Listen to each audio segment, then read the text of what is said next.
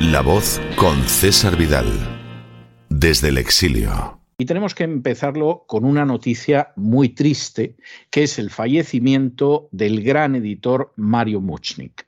Mario Muchnik fue muchas cosas. Él venía de una familia judía, rusa, que en un momento determinado se trasladó a la Argentina. Hubo un momento, sobre todo a finales del siglo XIX, principios del siglo XX, en que muchos judíos, buscando un mejor destino, judíos que vivían en el imperio ruso se trasladaron a los Estados Unidos y se trasladaron a Argentina. Encontraron muchísima más libertad en Estados Unidos y de hecho conseguirían realizar inmensos aportes. Argentina era un país católico, la libertad fue mucho menor, la discriminación fue muy grande, muchos llegaron a buenas posiciones, pero también muchos chocaron con esa intolerancia, ese antisemitismo propiamente católico y acabaron buscando al final su destino en otro lugar.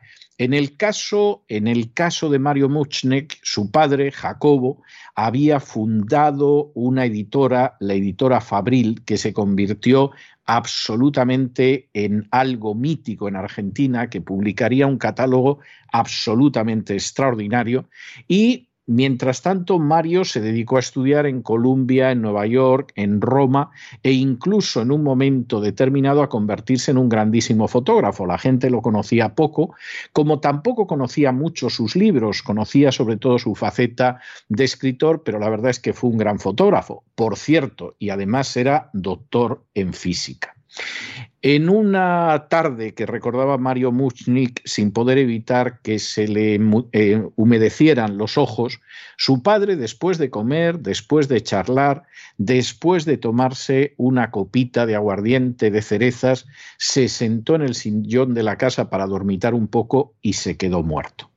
Y su padre, que había sido editor, pues no sabemos si lo sospechaba o no, pero lo cierto es que en un momento determinado Mario Muchnik tomó esa antorcha de su padre y superó holgadamente los logros del viejo Jacobo.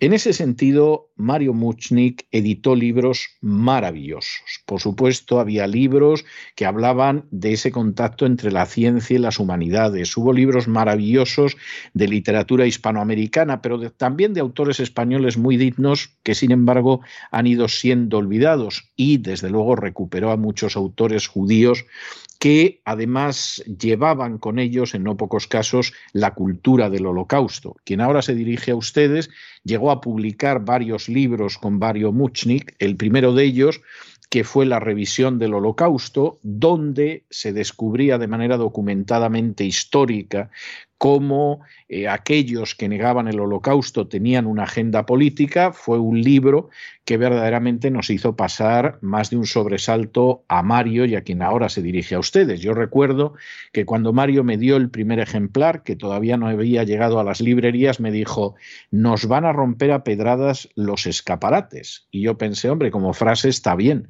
Bueno, la verdad es que eso sucedió. Efectivamente, hubo grupos neonazis que asaltaron los escaparates de librerías donde estaba la revisión del holocausto, de quien ahora se dirige a ustedes, publicada por Mario Muchnik. Hubo gente que entraba en las librerías y rasgaba los ejemplares de ese libro e incluso quien ahora se dirige a ustedes tuvo que contemplar cómo, por ejemplo, el portal de su casa aparecía en un momento determinado con una esvástica gigantesca estampada. Bueno, fue una época con complicaciones. Era la época en que Mario Muchnik había perdido la editorial que en su día abrió en Barcelona y era la época en que había llegado a un acuerdo con Anaya para formar la famosa Anaya y Mario Muchnik. Mario Muchnik era absolutamente excepcional a la hora de sacar adelante un catálogo. La gente que lo envidiaba, porque eran conscientes de que era el último gran editor en España y que muchos editores de muchas editoriales importantísimas en España no eran editores, eran vendedores de libros y a veces mal vendedores. Y lo mismo venían de vender muebles de cocina que venían de vender zapatillas de deporte y que por lo tanto no le llegaban a Mario Muchnik ni a la suela del zapato. Esa gente lo envidiaba, lo calumniaba, lo criticaba a sus espaldas e incluso cometió la vileza de denominar el catálogo de Anaya Mario Muchnik la lista de Schindler. La lista de Schindler porque Mario Muchnik había cometido el enorme pecado de publicar la trilogía de Primo Levi sobre el holocausto, había sido quien descubrió a Elías Canetti para los lectores en español e incluso el que dio oportunidad a autores desconocidos o poco conocidos todavía a inicios de los 90 como quien ahora se dirige a ustedes.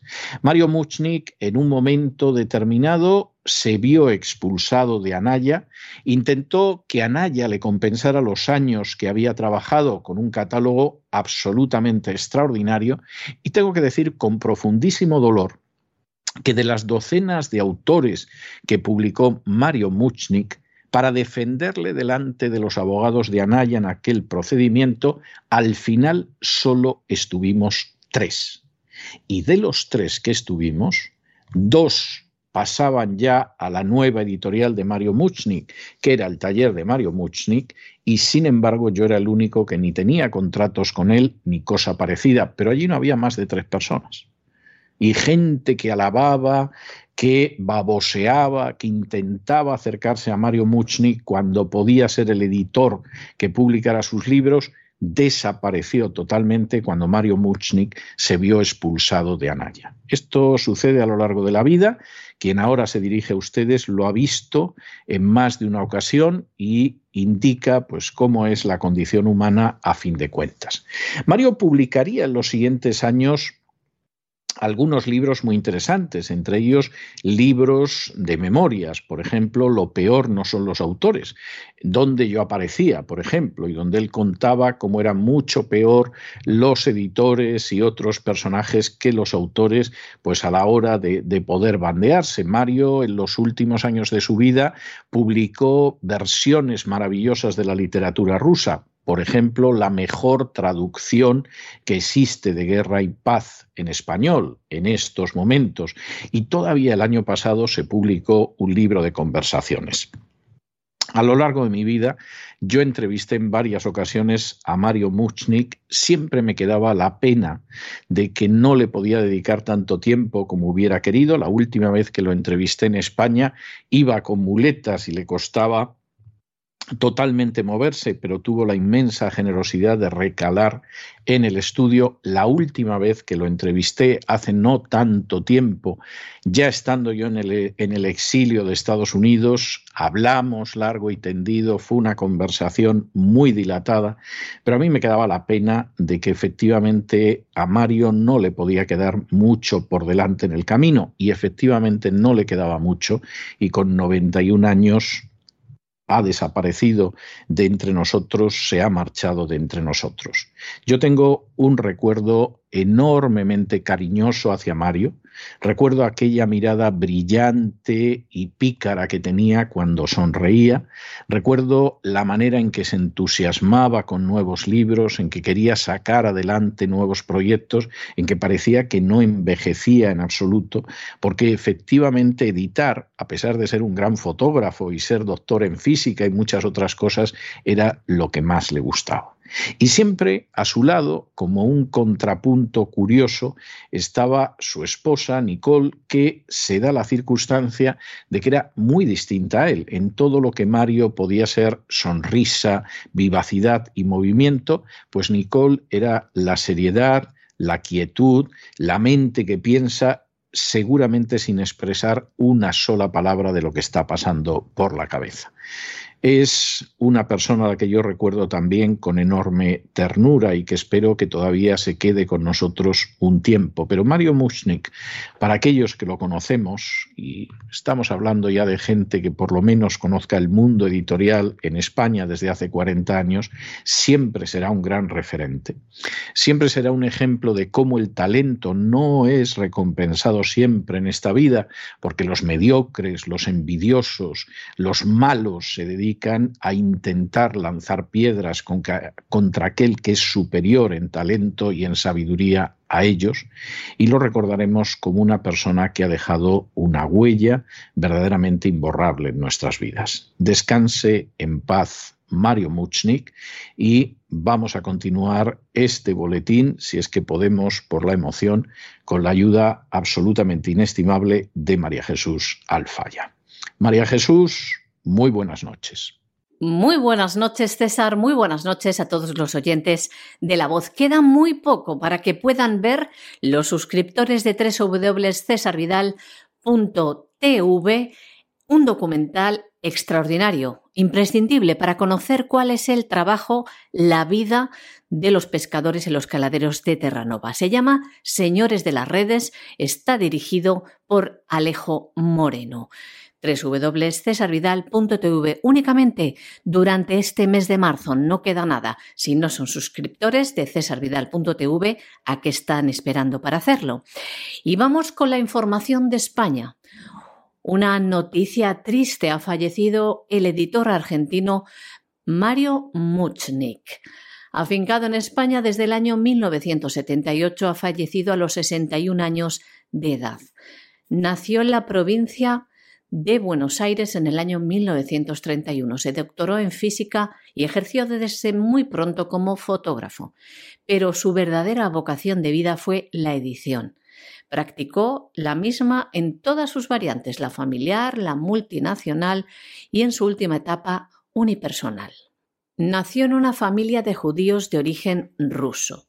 Estudiaba en las universidades de Columbia, en Nueva York y de Roma, y su padre fundó cuando él era un veinteañero la mítica Fabril Editora, que fue el germen del sello que poco más tarde colocaría su apellido en el Olimpo de la edición.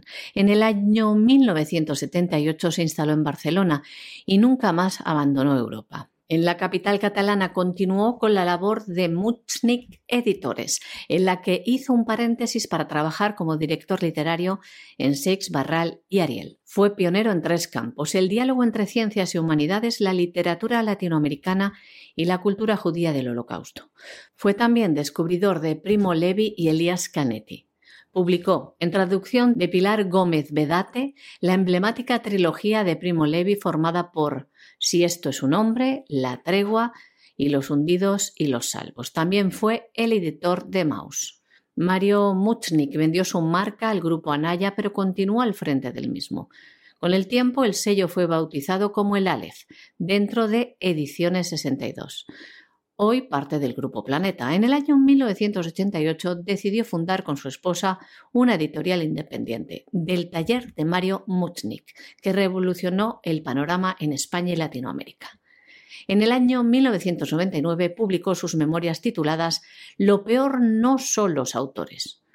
Otras de sus obras son Banco de Pruebas, Léxico Editorial o Ajustes de Cuentos. El año pasado publicaba Mario Muchnik, Editor para toda la vida, un libro de conversaciones con el periodista Juan Cruz. Como ven, Mario Muchnik ha dejado un gran legado y una huella indeleble en sus seguidores y admiradores. Descanse en paz. Bueno,